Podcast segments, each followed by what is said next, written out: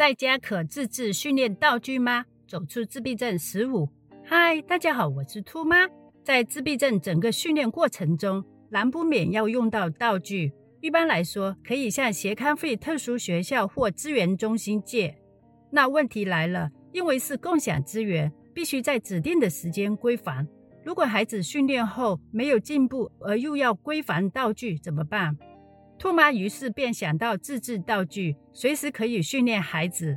本集讲如何自制扣纽扣道具，培养自理能力。一、首先准备旧衣服一件，亦可多准备各款式旧衣服。二、大的指印板。三、针线。具体操作如下：先将纸板剪成人体衣服形状，以及剪成大纽扣圆形三到四个。二、将旧衣服套在人体纸板上，然后去除旧衣服上的纽扣，接着把旧衣服上的纽扣洞剪大些，并用针线缝好洞边。三、紧接着我们把纸板剪成一个比纽扣大一倍的圆形，然后用布包裹着圆形，用针线缝合纽扣衣服上。四、由第一个纽扣开始训练，先训练解纽扣，因为比较容易些。孩子有成功感，愿意尝试。当掌握好解纽扣，就训练扣纽扣。当孩子熟悉后，便可进行以下高阶训练。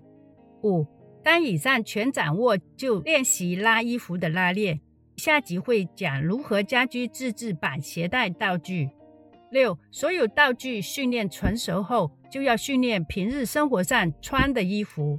大孩子可以训练出门时让他们自己扣纽扣，主要是训练他能在短时间内掌握穿衣服、扣纽扣技能。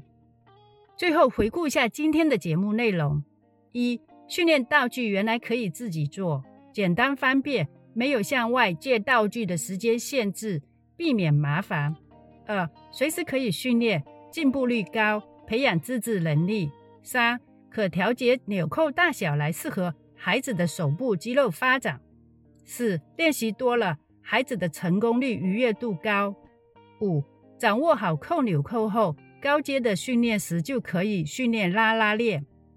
好了，让我们来为各项动作做一个评分，十分为满分。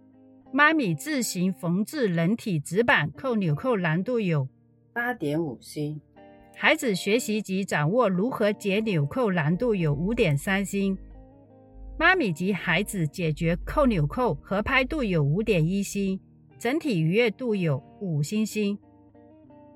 若以上资讯对您及孩子有帮助的话，敬请按赞、订阅、分享，让更多的家长尽快看到有用资讯，用于帮助孩童训练。下期节目见，谢谢大家。